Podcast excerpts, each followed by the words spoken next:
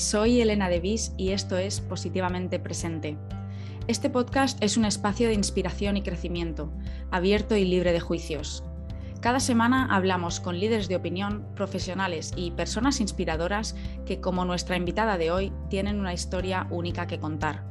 Juntos exploraremos una gran variedad de temas, desde el autoconocimiento y la magia de viajar a la sostenibilidad, pasando por el bienestar y el emprendimiento, con el objetivo de traer un poquito más de conexión a nuestros días y así vivir con más propósito y plenitud.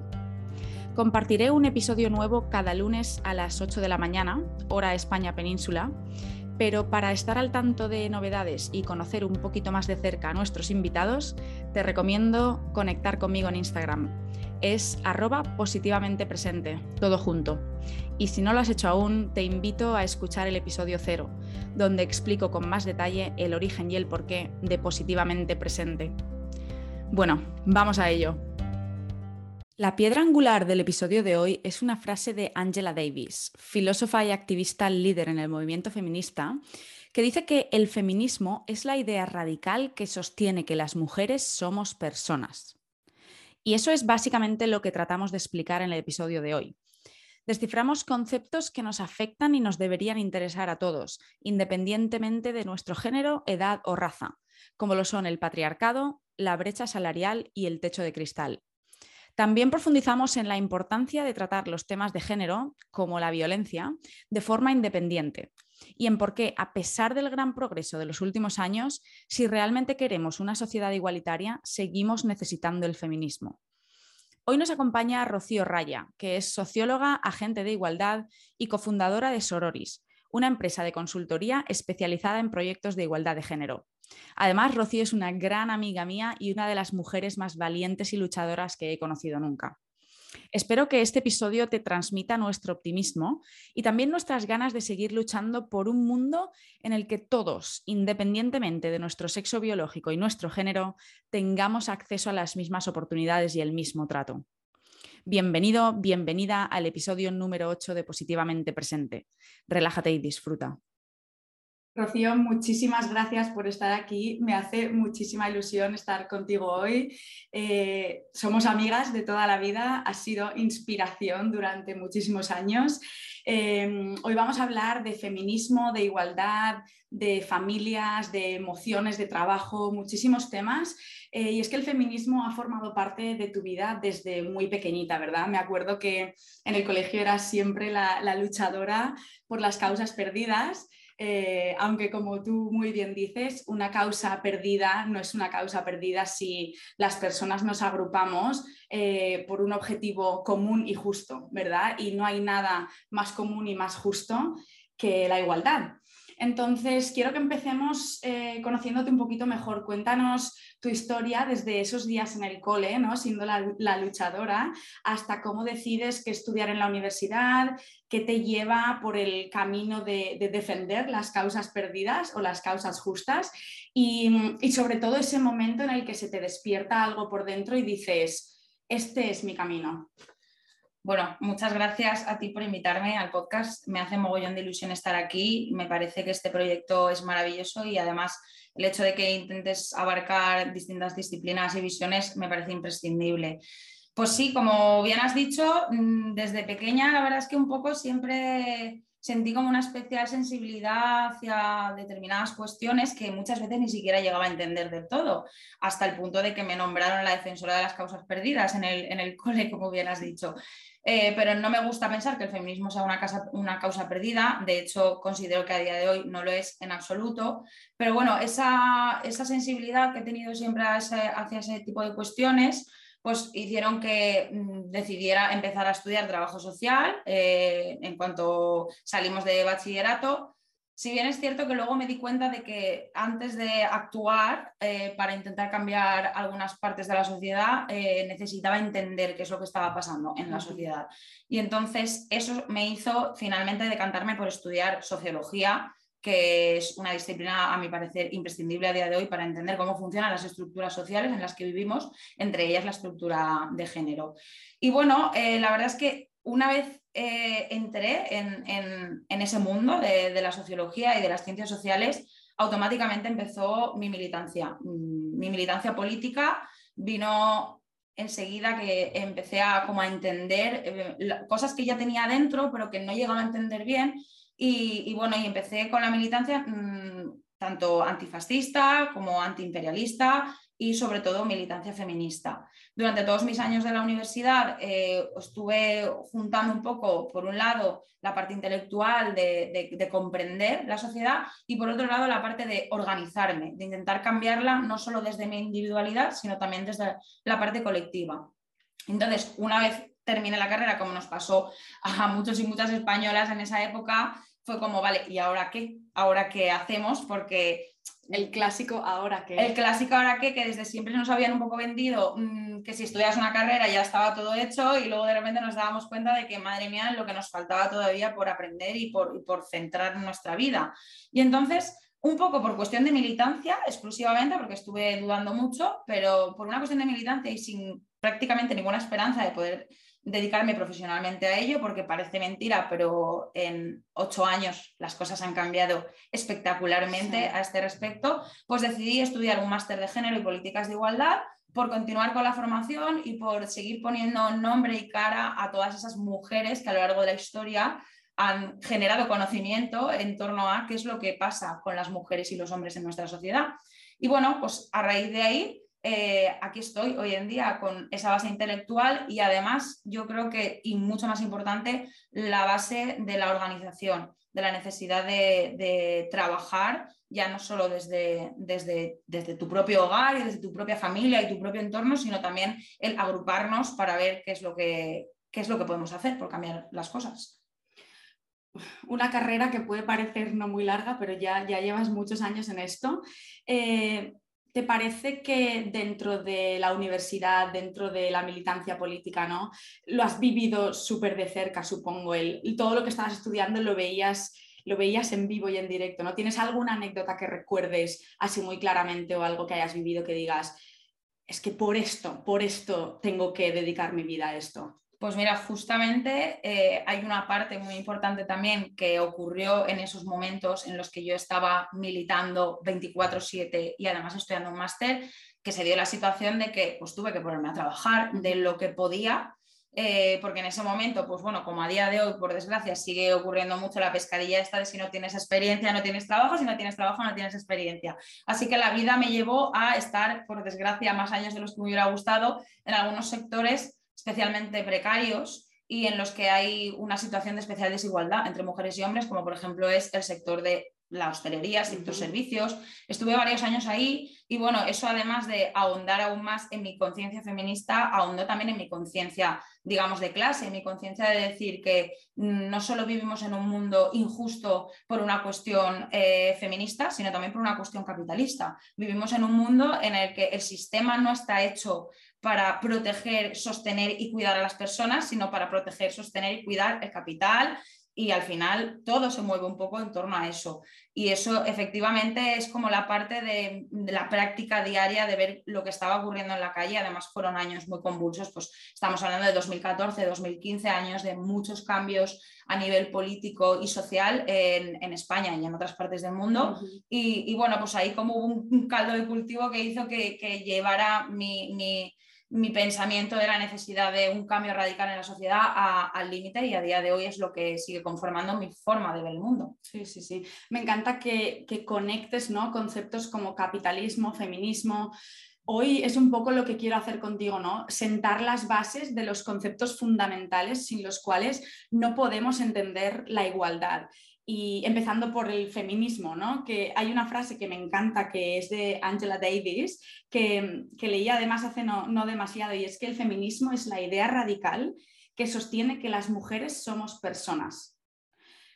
Y es algo, obviamente es algo muchísimo más complejo, pero en el corazón del feminismo es eso, ¿verdad? Es algo tan simple como que las mujeres somos personas, tenemos los mismos derechos que el resto de personas ahí fuera y partimos de una base muy injusta, entonces el feminismo nos acerca un poco más a esa idea de igualdad.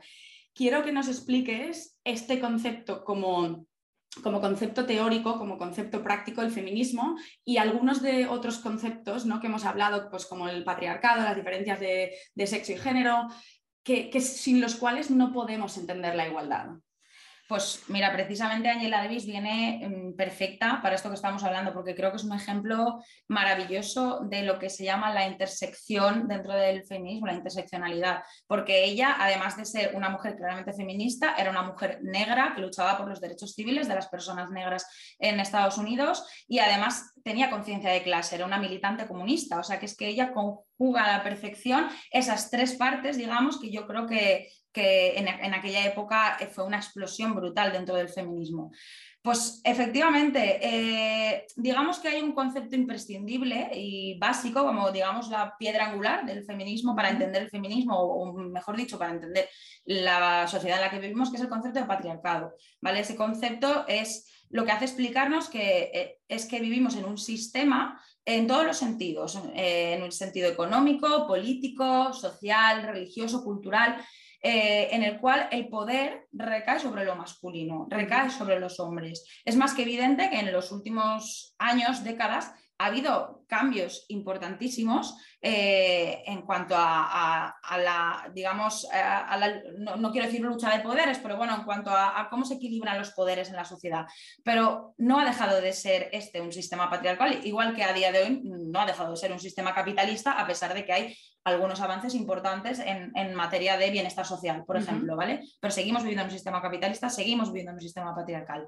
Y uno de los conceptos que yo relacionaría más con el patriarcado para entender realmente cómo, cómo funciona nuestra sociedad eh, está muy relacionado con la parte económica. Eh, yo creo que no es eh, un secreto que la economía es lo que maneja realmente el poder en, nuestra sociedad, o sea, no hay, no hay ninguna duda de, de, eso. Entonces, el concepto que me gustaría abarcar un poco es el de división sexual del trabajo. Es un concepto que explica que nuestra sociedad, desde hace ya mucho tiempo, aunque antes del capitalismo no era así, pero desde que se fundó el capitalismo y, a día de hoy todavía, está dividida en dos espacios diferenciados. ¿vale? Por un lado, tenemos el espacio público, que es el espacio donde está el poder. Es el espacio donde eh, se trabaja remuneradamente, es el espacio donde se toman las decisiones políticas, donde está el ocio, eh, la participación, etc. Y por otro lado tenemos el espacio privado, que también se llama espacio reproductivo o espacio doméstico. Y es eso, sin más, los hogares, lo que entendemos como los hogares, las familias. En ese espacio también se hace trabajo. Lo que pasa es que es un mm. trabajo que está... Y mucho. Muchísimo. Eso, lo que pasa es que es un trabajo que evidentemente no está remunerado de ninguna forma y además se invisibiliza y se le resta importancia. A mí hay una cosa que siempre me gusta preguntar a los chicos, a las chicas a las que voy a, dar formación o clases en, institutos, que es cómo una persona, un CEO de una gran empresa, eh, podría ir a trabajar eh, tranquilamente si no tuviera la ropa limpia, planchada, la comida hecha y alguien que le cuida cuando está enfermo o incluso si no lo hiciera él mismo. Es decir, ¿se puede sostener la vida sin esas cosas que son imprescindibles y básicas para que los seres humanos mm, podamos vivir decentemente? No. Y entonces, ¿por qué se resta importancia a esa parte del trabajo y ni siquiera se considera trabajo en muchas ocasiones? Que es, jolín, es muy fuerte que no se considere trabajo y que se desprecie de esa forma. Pero esto es un poco también como el que los granjeros, ¿no? Agricultores eh, sufran por llegar a fin de mes cuando nos están dando a todos lo que necesitamos para, para funcionar, para crecer, para, estar sanos. O sea, y es que a veces lo piensas objetivamente y no te cabe en la cabeza, pero es así. Por desgracia, algunas de las cosas más fundamentales y esenciales en la vida son las que, o, los médicos, ¿no? y mucho más en las circunstancias en las que estamos, que sean los que los que se, encuentran en, circunstancias de, estar peor pagados. Pero bueno, eh, yo creo que agricultores y granjeros pueden ser el, mejor ejemplo de esto, ¿no? De darnos a todos lo que necesitamos a diario y aún así sufriendo para llegar a final de mes. Claro, eso eh, precisamente en relación con este concepto, eh, el problema que viene sea, el problema que deriva de este concepto no es el hecho de que existan espacios diferenciados, que de por sí teóricamente no tendría por qué significar nada malo. El problema es que históricamente se ha atribuido uno de los espacios, el productivo, el que está valorado socialmente, a los hombres. Y históricamente se ha atribuido el otro espacio, el reproductivo, el de los hogares, a las mujeres. ¿Qué pasa? Que evidentemente en las últimas décadas las mujeres se han incorporado brutalmente al, espacio productivo. Las mujeres a día de hoy, bueno, de hecho, por, lo menos en España, y es una realidad bastante generalizada en muchos países, las mujeres somos más tituladas universitarias o de estudios superiores que los hombres. Hay, hay espacios eh, de, la economía que están completamente llenos de mujeres. Por ejemplo, el ámbito sanitario. ¿Vale? O sea, es que no, exageramos si decimos que en, los casi dos años que llevamos de pandemia hemos conseguido sobrevivir gracias a las mujeres, tanto dentro como fuera de casa, porque son las que ocupan eh, muchos de los trabajos que se, que se, tornaron imprescindibles en plena pandemia. ¿Quiénes eran las cajeras de los supermercados? ¿Quiénes eran las enfermeras? ¿Quiénes eran las médicas? Entonces, claro, ¿qué ocurre? Que al final eh, las mujeres se han incorporado brutalmente a, ese espacio productivo que decimos, pero no ha ocurrido lo contrario.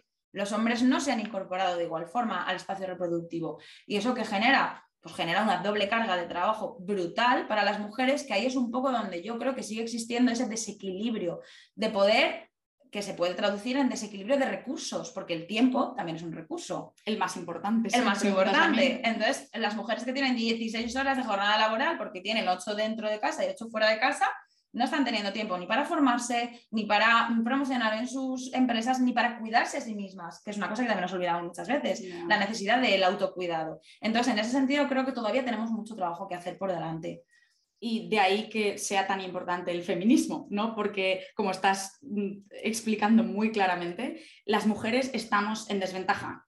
Estamos en desventaja a muchos niveles, estamos en desventaja a nivel laboral, personal. Eh, ¿cómo, ¿Cómo afrontamos esto de aquí al futuro? O sea, ¿cómo crees que ahora están cambiando las cosas y qué hay que hacer para que esto vaya cambiando poco a poco? Pues claro, efectivamente, eh, las cosas están cambiando, nadie puede negar que no es la misma nuestra situación que la de nuestras madres o que la de nuestras abuelas, pero sin embargo, incluso cuando rompemos determinadas barreras, como por ejemplo la del mercado laboral y conseguimos introducirnos en el mercado laboral, incluso así no nos introducimos en igualdad de condiciones. Ya no solo por em, por esto que estábamos diciendo de la doble carga, de que muchas veces tenemos más problemas para dedicar tiempo al mercado laboral porque llevamos muchas otras cosas detrás, sino que incluso todavía sigue habiendo una serie de, estructuras y de mecanismos culturales dentro de lo que es el ámbito laboral que hace que las mujeres tengamos que demostrar el doble para conseguir ascender en los trabajos, el llamado techo de cristal, que hace que incluso muchas veces a través de una serie de mecanismos y trampas que son difíciles de percibir pero ocurren,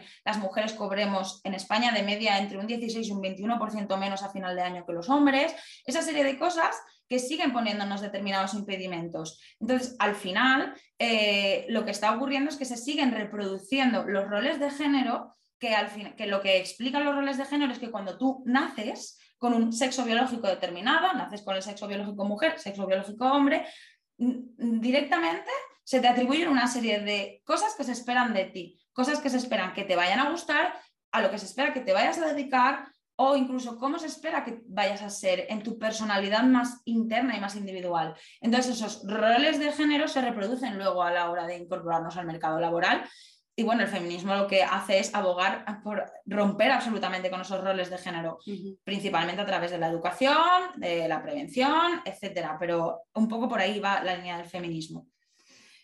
Me está recordando esto un poco a, lo que se conoce como el especicismo, que viene a ser un poco el destino predeterminado que tiene un animal según la raza o el tipo de animal que sea, ¿no? Porque si eres un golden, tu vida va a ser la mejor, vas a vivir seguramente en una familia de clase media alta, te van a sacar, te van a llevar al parque y a, la montaña los fines de semana o a la playa, te van a dar de comer lo mejor de lo mejor, mientras que si eres un pollo, un cerdo o una vaca, tú ya naces sabiendo que tu destino es morir.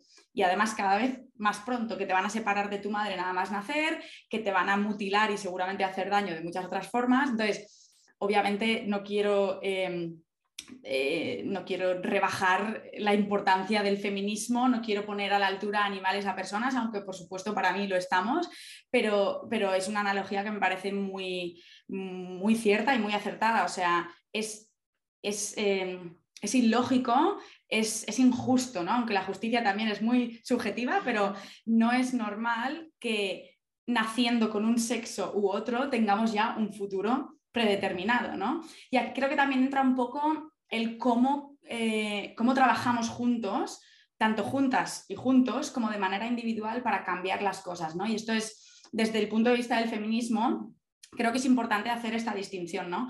¿Qué podemos hacer como personas individuales y como colectivos para, para cambiar la situación y para llegar cada vez más, porque estamos muy lejos, para llegar a una situación de igualdad? Pues bueno, hay una cosa como especial que podamos decir que tiene el feminismo, que igual no, se puede encontrar en, otros tipos de lucha por cambiar la sociedad, que es que mm, cuando, sobre todo a las mujeres, cuando te pones lo que llamamos las feministas las gafas violeta, ¿vale? Que es eh, que tú las llevas siempre. Yo las llevo permanentemente, claro, es que al final es una cosa que te las pones y se te quedan pegadas a la cara y no te las puedes quitar, aunque quieras, aunque hagas un gran esfuerzo un día por decir, mira, de verdad, no, no, o sea, necesito descansar mi mente. no se puede. Es que a ti te pasará exactamente lo mismo, o sea, lo tengo, lo tengo muy claro porque sí que veo muchos paralelismos, y eso te, te lo dije el otro día, que, que creo que que tu lucha y la mía desde distintos puntos, pero tienen el mismo objetivo, que es hacer un mundo más justo para personas y seres vivos en general que viven en el mundo. Entonces, ¿qué pasa con el feminismo? Pues que eh, muchas veces eh, las mujeres, cuando nos ponemos esas gafas violeta, eh, em, empezamos a analizar cosas que en nuestro día a día nos parecen nimiedades, cosas que no tienen importancia, pero empezamos a verlas desde otra perspectiva. Y es muy difícil quitarse eso, es muy difícil porque mm, empiezas a analizar cosas que, pues, por ejemplo, eh, determinadas cuestiones que se nos imponen a través de los roles de género, como hemos dicho, como por ejemplo el tema de maquillarse. Es una chorrada, ¿vale? Pero maquillarse, depilarse o incluso cosas que tienen un poquito más de trascendencia, como es el tema de la maternidad, empiezas a entender y analizar que si no estás del todo conforme o no te sientes del todo a gusto con eso, no es que tú tengas un problema individualmente. Empiezas a hacer un análisis colectivo, empiezas a entender que esto es algo que nos afecta a todas las mujeres. Ese ya es un primer punto, yo creo, imprescindible para, para la lucha feminista desde lo individual. El aprender a analizar eh, las imposiciones que te hace la sociedad y entender que no estás siendo totalmente libre para decidir qué es lo que quieres y qué es lo que no quieres hacer es un poco el mito de la libre elección que tenemos en nuestra sociedad, porque realmente en una sociedad con la desigualdad tan brutal en la que vivimos, la libre elección se queda un poquito cogida con pinzas, porque eres libre realmente de decidir si quieres maquillarte para ir a una entrevista de trabajo o ponerte un tacón para ir a una entrevista de trabajo. Cosas un poco chorras, entiéndeme, pero que mm, al final, ¿hasta qué punto estás siendo libre de decidir esas cosas? Y yo creo que eso muchas veces te hace ir al siguiente paso, que es lo de necesitar analizar colectivamente por qué nos sentimos así de mal, por qué, por qué nos ocurren estas cosas que no nos gustan.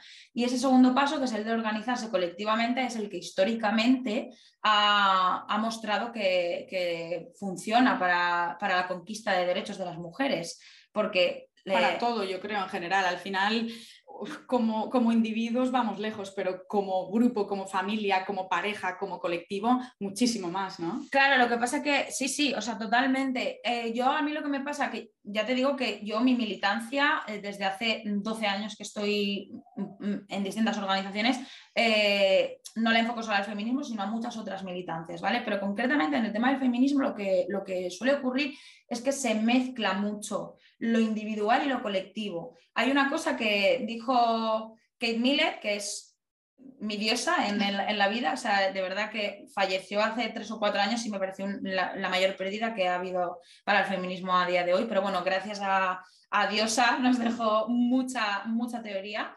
Y una cosa que dijo ella es que lo personal es político, ¿vale? Kate Millett con esa frase lo que quiere decir es que en nuestro ámbito privado, en, en, nuestro ámbito familiar y social, también se dan relaciones de poder, también se dan desigualdades. Entonces, lo que hay que hacer no es solo conseguir la conquista de derechos en el espacio público, sino que también es muy importante que llevemos esa lucha por los derechos y la igualdad a nuestro espacio privado y doméstico.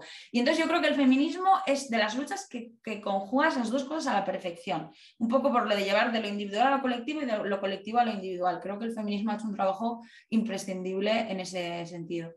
Sí, además yo creo que a, nivel muy práctico, ¿no? O sea, yo me imagino a lo mejor teniendo mm, conversaciones en casa, tanto o con mi madre, mi hermano, o con, con Rowan, mi pareja, en las que por lo que sea puede haber un poco de, eh, pues, bueno, de, opiniones enfrentadas, ¿no? y a veces me doy cuenta de lo importante que es dejar claros ciertos conceptos o mi posición ante ello, explicarlo lo mejor que puedo también, porque luego Rowan eh, es un, o sea, en el trabajo tiene gente a su cargo y tiene mujeres y toma decisiones. Entonces, por eso está todo tan conectado. No se puede separar la vida personal de la vida política o de la vida laboral. Está todo ultra conectado y la labor que hacemos en casa como mujeres o como hombres de mujeres, como maridos, esposas, lo que sea, es fundamental para luego pasarla. Es como el ripple effect, ¿no? cuando tiras una piedra y la onda, pues al final es eso, se expande a todos los espacios de, la sociedad y de, y de la vida. Al final, pues eso, somos humanos, vivimos en relación y todo está interconectado. Eh, quiero pasar ahora a hacer un poco el desbancar un par de los mitos más típicos del feminismo, ¿no? Que seguro que todas y todos hemos escuchado en un millón de ocasiones, seguramente tú, mucho más que, el resto. El primero, ni machismo ni feminismo. Lo que se necesita es igualdad. por qué esto es incorrecto? ¿Qué, es lo que no te cuadra de esto? Bueno, primero que eh, feminismo e igualdad es exactamente lo mismo. O sea, quiere decir, eh, no te lo está diciendo una feminista radical de no sé qué. O sea, vete a la RAE, algo tan sencillo. Yo siempre, cuando me dicen esta frase, mi contestación es, cuando te leas la definición de feminismo de la RAE, vuelves. O sea, no te estoy pidiendo que te leas el segundo sexo de Simón de Beauvoir. No, te estoy pidiendo que leas la definición exacta de feminismo. Sí que es verdad. ¿Que cuál es, por cierto? Pues simplemente es la lucha por la igualdad de derechos entre mujeres y hombres. Punto. O sea, esa es la definición más, la definición más básica. Podemos dar decenas de definiciones de feminismo, unas más ambiciosas, otras menos ambiciosas, pero la más básica dada por la RAE, que no es precisamente una institución que podamos decir que es adalid del feminismo, y aún así ellos, y digo ellos porque, son, hombres, lo tienen bastante claro. Entonces, lo que sí que suele generar un poco es porque es feminismo, o sea, lo que es el propio término feminismo indica ya que es algo de cosa de mujeres, digamos, pero evidentemente el feminismo es una lucha que debe llevar adelante toda la sociedad. Mm, no me gusta mucho lo de decir que no beneficia solo a las mujeres, sino que una sociedad feminista también beneficiaría a los hombres, en tanto en cuanto que se romperían los roles de género, que a ellos también les imponen cosas. No me gusta mucho decir eso porque me suele gustar un poco centrar la atención en que al final las que somos las grandes perdedoras de este sistema somos nosotras y no lo debemos olvidar. Pero ¿por qué se llama feminismo? Se llama feminismo porque esto comenzó evidentemente por la lucha de las que estábamos abajo. No fueron los hombres que son los que estaban arriba los que empezaron a luchar. Entonces se impuso ese nombre, concretamente al feminismo, porque son las mujeres las que empezaron a luchar por sus derechos en tanto cuanto no, no eran consideradas ni ciudadanas. O sea, el feminismo tiene tres siglos de historia. El feminismo es una nueva moda del siglo XXI, como mm. mucha gente quiere intentar hacernos creer. Eh, desde Olympe de Gouges, eh, desde Mary Wollstonecraft, que estamos hablando de la Revolución Francesa, hasta el día de hoy hay tres siglos de historia de lucha de, las mujeres por conquistar, por conquistar sus derechos.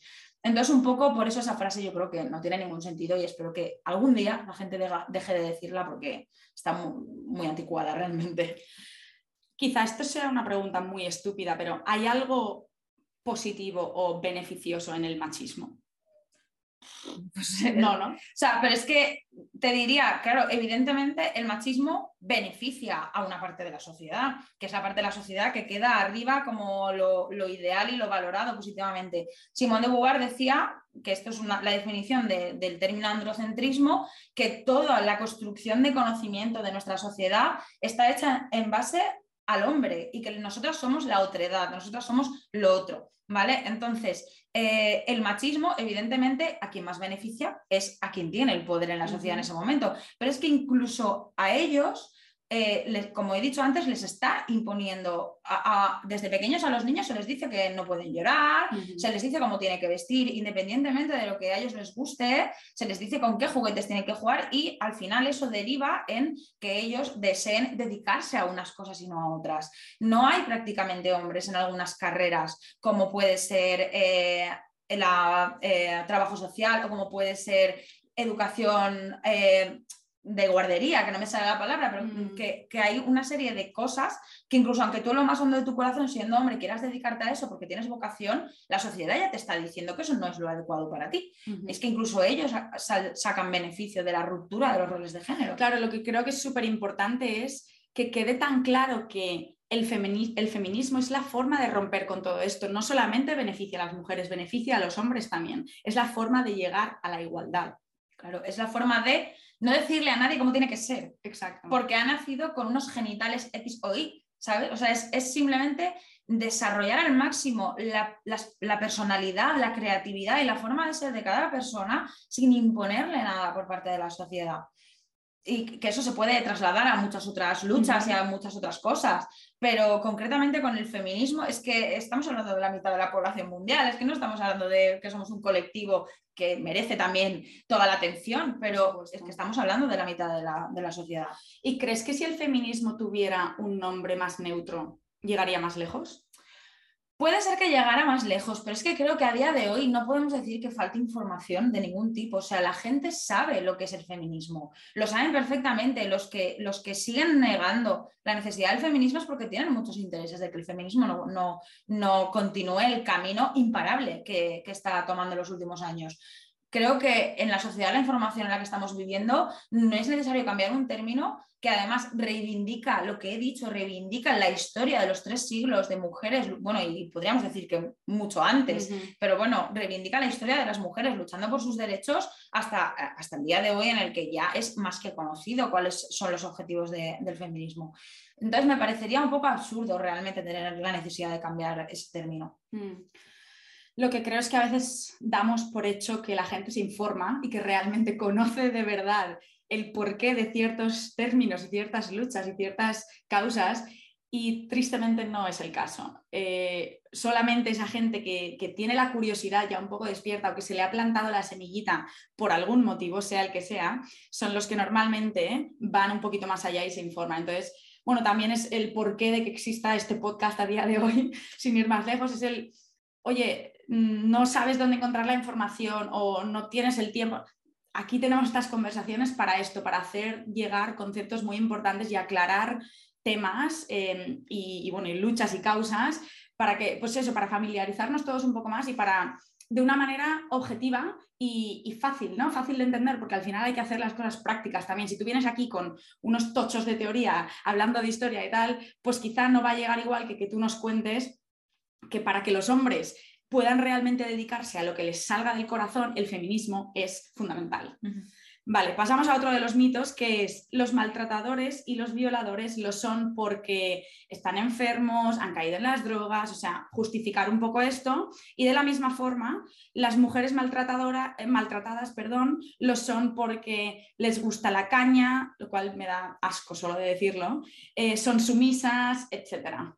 Sí que hay muchos prejuicios todavía en la sociedad acerca de cuál es el perfil del maltratador y el perfil de la mujer maltratada. Ni siquiera me gusta utilizar esos términos, o sea, mujeres que sufren violencia de género o supervivientes de violencia de género creo que es lo que, lo que se debe Vale, perdón. Entonces, eh, pues esos perfiles un poco eh, lo que intentan es justificar, eh, partiendo de, de cómo es la sociedad, el por qué algunos hombres ejercen violencia y algunas mujeres son víctimas de violencia, ¿vale?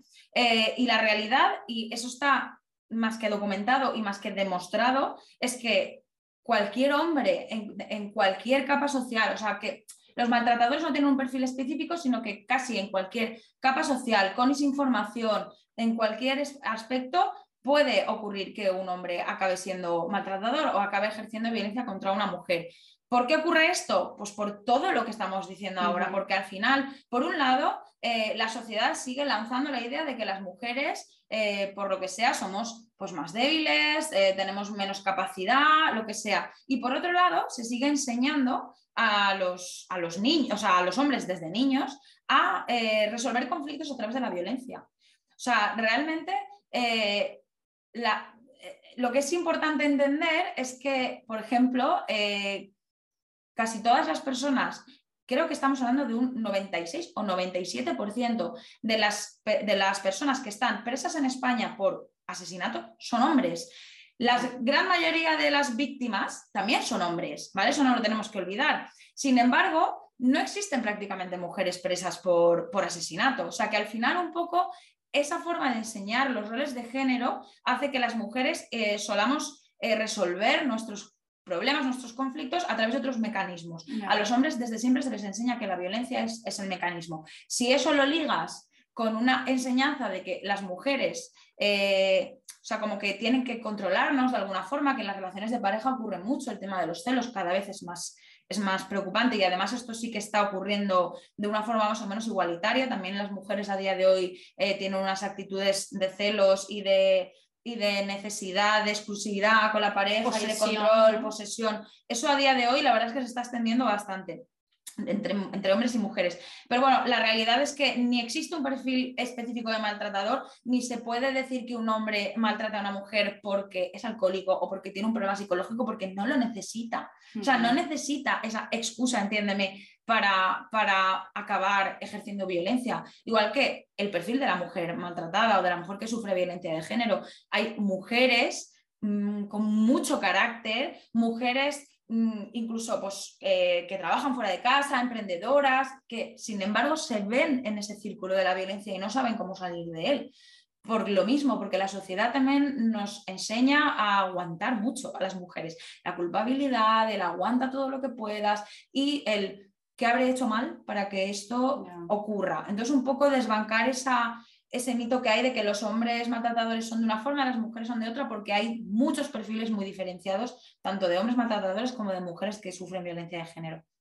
Y por esto es importante que la violencia de género como tal se trate como una, mm, un ángulo específico, ¿no? una rama específica dentro de la violencia, porque está en todas partes y porque lo que dices, ¿no? hay, que, hay que proteger a esas mujeres que, por cualquier motivo se han, acabado en esas circunstancias y no pasa de la misma forma para los hombres, ¿no? ¿Crees que es importante que, que, exista esta rama de la violencia totalmente separada? Me parece imprescindible y es una cosa que sí que se nos suele preguntar mucho de, vale, pero ¿y las mujeres que maltratan? Que, bueno, a ver, primero, eh, ¿por qué es importante legislar de forma específica eh, la violencia de género, que esté tipificada como un tipo de violencia muy específica en el Código Penal, en cualquier Código Penal de cualquier país? Pues porque es una violencia que tiene un origen muy específico. Porque cuando una mujer maltrata no solo a su pareja, sino a sus hijos, hijas, a otros familiares, a sus padres, madres, no lo hace porque la sociedad le haya indicado desde siempre, a través de la reproducción de los roles de género, que esa debe ser su actitud. Lo hace por multitud de razones, ¿vale? Lo puede llegar a hacer por multitud de razones. Sin embargo, la violencia de género sí que tiene un origen muy específico, que es la desigualdad que sigue existiendo en, nuestra sociedad. Entonces, en tanto tiene un origen específico, debe ser tratado de una forma específica. Aparte, ya no hablemos de los datos, o sea, que decir, los datos, hablamos de que mm, incluso en 17, 18 años, en 2004 se aprobó la ley de violencia de género en nuestro país. En todos estos años, eh, no hemos conseguido que el número de víctimas de violencia de género baje de en torno a 50 mujeres al año en España. Hay países en los que es mm, increíblemente más mm, desagradable. Y que se sepa que que es por eso, ¿no? Porque seguramente haya muchos casos que no están registrados. Claro, eso es otra cosa. A ver, eh, los casos en los que el asesinato eh, ha sido a manos de su pareja o expareja sí que están muy, muy controlados, vale. Entonces sí que se sabe específicamente. Si dicen que ha habido 50 mujeres asesinadas a manos de su pareja en España es porque ha sido así. Sin embargo, sí que es verdad que últimamente eh, el feminismo ya hace bastante tiempo, desde el Convenio de Estambul, que se aprobó en 2011 y lo ratificó España en el 2014, en este convenio se hace como una definición mucho, mucho más amplia de lo que es la violencia hacia las mujeres. Se dice que es aquella violencia que las mujeres reciben por el hecho de ser mujeres, ¿vale? No necesariamente por parte de su pareja o expareja, porque las mujeres todos los días sufrimos decenas de violencias que no viene por parte de nuestras parejas o exparejas. Decenas de violencias cuando salimos a la calle, cuando encendemos la televisión, cuando vemos redes sociales, violencia en el trabajo, en el trabajo violencias constantes. Y hay casos muy importantes, por ejemplo, en España, de mujeres que han sido asesinadas mm, por salir a correr mm, que no ha sido por parte de su pareja o es pareja y por lo tanto no está tipificado como violencia de género cuando sí lo es. A esa mujer la han asesinado por ser una mujer que tiene, se toma la libertad, con esa ironía con la que dice Angela Davis de que somos personas, pues esta mujer se toma la libertad de decidir salir a la calle a correr y entonces es asesinada. Un poco yo creo que mm, el feminismo y la legislación va a ir en esa línea, va a ir en esa línea de contemplar como violencia de género todos aquellos asesinatos o aquellas violencias que sufren las mujeres por el hecho de ser mujeres. Un poco en esa línea. Y ahí es eso es fundamental que esté sucediendo esto porque un hombre no sale a correr y es asesinado, ¿verdad? Un hombre no eh, en la discoteca no, no, es atacado por cinco tías en el baño. O sea, por esto es tan importante las distinciones, la violencia de género, el feminismo, porque estamos en desigualdad y sin la lucha por el feminismo no hay lucha por la igualdad. Rocío, hace como año y medio que formaste tu propia empresa con tu hermana. Em, hacéis muchísima formación, lo has contado antes, en institutos, en empresas, eh, planes de igualdad, etc. Una de las cosas que, quiero preguntarte es ¿por qué el nombre? Porque es Sororis, que por lo que tengo entendido viene de sororidad y sé que tiene un significado muy, muy especial y muy importante para ti. ¿Por qué este nombre? ¿Y cuál es, cuál es vuestra misión como empresa también? Pues bueno, a ver, yo creo que, o sea, para mí el concepto de sororidad ha sido como el gran descubrimiento de mi vida eh, de todos los conceptos del feminismo. El concepto de sororidad, que además eh, en su versión inglesa fue acuñado también por Kate Millett, que vuelvo a decir diosa? mi diosa, que por favor que, leáis a Kate Millett porque es como una bomba de, darte cuenta de tantas cosas en la vida. El concepto de sororidad, o sea, realmente eh, la raíz latina es hermana, que es que además viene al pelo, porque como has dicho, mi proyecto es con mi hermana. Pero concretamente en el feminismo el concepto de sororidad se, utiliza para hablar de una solidaridad específica entre mujeres. Una solidaridad que ocurre cuando nos damos cuenta de que tenemos muchas cosas compartidas por el hecho de ser mujeres, muchas experiencias compartidas por el hecho de ser mujeres. Ese concepto además me parece especialmente poderoso porque, por un lado, como he dicho, lleva a la lectura política y no individual de las cosas que nos pasan por ser mujeres, y por otro lado, suele ir a llevar directamente a la acción, suele llevar directamente a la organización y al unirte a otras mujeres para intentar cambiar esta situación. Y un poco por eso nace Sororis. Es un proyecto entre dos hermanas, mi hermana y yo. Mi hermana y yo tenemos una gran diferencia de edad, o sea, mm, casi 18 años de diferencia de edad. Quiero decir, hemos sido educadas en generaciones absolutamente distintas. Eh, parece que no, pero en 18 años la sociedad cambia mucho. Sin embargo, por un lado, compartimos el hecho de ser mujeres y hacer una lectura de que hay muchas cosas que nos pasan por ser mujeres. Por otro lado, por desgracia, también hemos tenido que vivir alguna situación en nuestra casa de violencia de género, lo que nos ha hecho, mm, por un lado, eh, tener mucha más empatía con nuestra madre y aplicar ese concepto de solidaridad que también se puede aplicar a nuestras madres. Muchas veces no entendemos que nuestras madres, además de ser nuestras madres, son mujeres, son mujeres, son mm, mujeres que tienen relaciones, son mujeres que pasan por muchas situaciones por las que nosotras también pasamos. Entonces, esa situación de violencia que ha, que ha vivido mi madre nos hizo darnos cuenta, por un lado, que mi, mi madre también sufre muchas cosas por ser mujer, por otro lado, la necesidad de que existan profesionales en todos los ámbitos de la sociedad que tengan especial sensibilidad hacia esta situación, porque cuando pasas por un proceso como el que tuvo que pasar mi madre, por desgracia, que ya llevamos pues 10 años, va a cumplirse ahora de que empezó todo este proceso, eh, te das cuenta de la necesidad de, que, de que exista una especial sensibilidad hacia estos temas para no para que no se produzca lo que se llama la victimización secundaria, ¿vale? Es decir, una mujer que viene con una situación de ser víctima y además tú le estás volviendo a victimizar pues simplemente por el hecho de hacerle preguntas que no debes hacerle o hacerle que te repita una historia que para ella ha sido un trance personal muy importante una y otra vez, una y otra vez.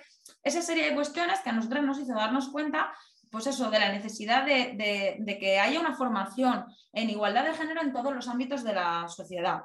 Y luego, por otro lado, también, y creo que esa es la parte más importante de nuestro proyecto, la prevención. La prevención de que estas actitudes lleguen a ocurrir, porque al final, eh, evidentemente, tenemos que actuar cuando las cosas pasan. No podemos, eh, como sociedad, no nos podemos permitir el no eh, atender a personas que están pasando por una situación así por culpa nuestra, porque es nuestra culpa, o sea, porque muchas veces dicen, pero bueno, antiguamente se entendía que la violencia de género era una cosa como de casa, ¿no? no me voy a meter ahí porque es una cosa individual de una casa. Pues afortunadamente a día de hoy se considera un problema social, se considera algo de carácter público, porque si acaban ocurriendo estas situaciones es porque algo no estamos haciendo bien como sociedad. Mm. Entonces tenemos que responsabilizarnos. Y la prevención es una cosa imprescindible también para eso, porque consigues evitar que eso llegue a pasar. Y un poco Sororis va en esa línea, como bien has dicho, hacemos planes de igualdad, tanto municipales, es decir, políticas de igualdad en ayuntamientos para toda la ciudadanía, como en empresas. imprescindible, por lo que hemos dicho antes, por cómo nos incorporamos las mujeres al mercado laboral. Los planes de igualdad de las empresas son muy importantes. Y luego también formación, sensibilización, campañas y hablar, hablar, hablar, hablar de este tema en todas partes y referente a todos los temas. Un poco es esa, el objetivo de Sororis. Wow, tenéis muchísimo que hacer por delante, pero bueno, yo conozco muy de cerca vuestra historia familiar y personal y siempre ha sido algo que la verdad que creo que nunca lo he entendido del todo porque obviamente no lo he vivido y esta es la importancia ¿no? de, sensibilizarse con esto, de, pues de, mostrar apoyo, pero también desde la distancia, porque nunca se sabe hasta, hasta cuánto ¿no? y hasta cuándo se quiere hablar, se quiere entrar en ciertos temas, pero para mí lo más importante de, lo que has de todo lo que has dicho es la importancia de la formación, porque al final es, si la información está ahí fuera y es está, está al alcance de todos, pero no todo el mundo tiene esa inercia innata ¿no? de, ir a buscarla. Entonces, que haya gente como vosotras que está yendo ahí fuera y enseñando desde, desde un punto de vista objetivo, desde un punto de vista colectivo, personal, la importancia de entender estos temas, de tratarlos para, para ser mejores en casa, para ser mejores en el trabajo, para ser mejores como sociedad, que al final es lo que en lo que se puede resumir esta conversación, ¿no? Y el feminismo es la idea de, de oye, vivir en sociedad de forma que todos podamos ser quienes queramos ser, sin preferencias, sin desigualdades, sin juicios, sin miedos, sin ataques. ¿Por qué tenemos que pasar por ello? ¿Y por qué tenemos que pasar por ello? Por ser mujeres, ¿no? O por ser transexuales o por ser lo que sea el colectivo en el que, en el que nos fijamos. Entonces, creo que estáis haciendo una, una labor fundamental tengo muchísimas ganas de seguir de cerca vuestro camino y ver todo lo que vais a conseguir, porque no tengo ninguna duda de que va a ir fenomenal. Hemos pasado todos un año, un par de años locos, por ponerlo de alguna forma, porque ya no, ni se me ocurren palabras, pero si miras atrás, ¿cuál es la lección más importante que has aprendido en el último año? Y mirando hacia adelante, ¿qué quieres conseguir? ¿Cuál es tu deseo para el próximo año? Pues bueno, efectivamente ha sido un año muy complicado. Te puedes imaginar cuando hace un poco más de un año empezamos con el proyecto Sororis en plena pandemia, confinadas en casa. O sea, es que daba mucho, mucho, mucho miedo. Precisamente creo que la mm, mayor lección que hemos sacado, o yo personalmente por lo menos de este año, está relacionada con un concepto que es muy desconocido que se llama síndrome de la impostora. ¿vale? Es un concepto que dice que las mujeres siempre, o sea, a veces nos ocurre que tenemos la sensación de que no somos lo suficientemente buenas para lo que estamos haciendo y tenemos constantemente como esa vocecita en la cabeza de no deberías estar aquí, no te mereces estar aquí, no eres lo suficientemente buena, la vas a cagar en algún momento. Eso me ha acompañado en varios momentos a lo largo de este año, en este proceso de desarrollo de proyectos Ororis. Siempre he conseguido quitármelo gracias a una mujer que ha estado a mi lado diciéndome, tú vales, tú eres una crack, tú puedes con esto y con mucho más, patatín, patatán. O sea, en esa línea mm, creo que he conseguido superar bastante ese, ese, pues ese síndrome de, pensar que no era lo suficientemente buena y confiar bien en mí misma y en este proyecto, que como dices, este proyecto y todos los que van en esa línea mm, creo que, que son imprescindibles. Yo creo que si has tenido síndrome de la impostora es algo muy positivo porque quiere decir que estás saliendo de tu zona de confort y, estás, estás tomando riesgos, te estás atreviendo y en cualquier situación en la vida, y esto ya seas mujer o hombre, además he hablado con muchísimos hombres de esto, si tienes la sensación de que no eres lo suficientemente buena o de que no estás lo suficientemente preparado, es porque estás haciendo algo arriesgado y porque estás creciendo. Entonces, enhorabuena por haberte sentido así, tómatelo como una lección súper positiva porque te estás atreviendo y de aquí solamente van a salir cosas buenas. Eso espero y un poco en esa línea mi deseo para el 2022, pues mi deseo para el 2022 y para todos los años que vengan después es que veamos mucho más proyectos como el tuyo o como el proyecto Soloris, o sea, eh, mujeres que deciden tomar las riendas, que deciden llevar adelante una idea que a veces te parece muy loca, que a veces te parece que no estás preparada, pero que además concretamente positivamente presente y Soloris tienen dos objetivos que me parecen imprescindibles y que, y que ya la sociedad va hacia ahí, que es que no hay forma de pararlo y que podamos aportar ese granito de arena desde cada una desde su ámbito, pero con un objetivo tan común, mm, creo que quiero que sigamos viendo eso, que sigamos viendo mujeres emprendiendo y mujeres consiguiendo cosas muy grandes. Ese es mi mayor deseo. Pues igualmente. Muchísimas gracias, ha sido un auténtico placer, he aprendido muchísimo, como siempre que hablo contigo. Y lo dicho, eh, con muchísimas ganas de, de, seguir vuestro camino. Si alguien quiere o contratar vuestros servicios o conoceros un poquito más, ¿dónde os pueden encontrar? Pues bueno, a través de nuestra página web, que es soloris.es, ahí están enlazadas todas nuestras redes sociales y bueno, si no, te das un paseíto por cualquier instituto cualquier ayuntamiento de la zona y nos vas a encontrar ahí trabajando seguro. En Valencia siempre estáis al pie del cañón, ¿no? ¿Estáis por toda España o estáis abiertas? De momento estamos trabajando concretamente en la comunidad valenciana y más específicamente en una zona que se llama Hortanor, la comarca del Hortanor, que es donde vivimos y, ahí es donde más trabajo estamos haciendo ahora mismo. Pero sí que es verdad que el objetivo es gracias a, las tecnologías de hoy en día sí que podemos trabajar en toda España, o sea que romperéis el techo de cristal. Romperemos el techo de cristal de la comunidad valenciana e intentaremos ir un poquito más allá. Pues que así sea. Muchísimas gracias. Gracias a ti.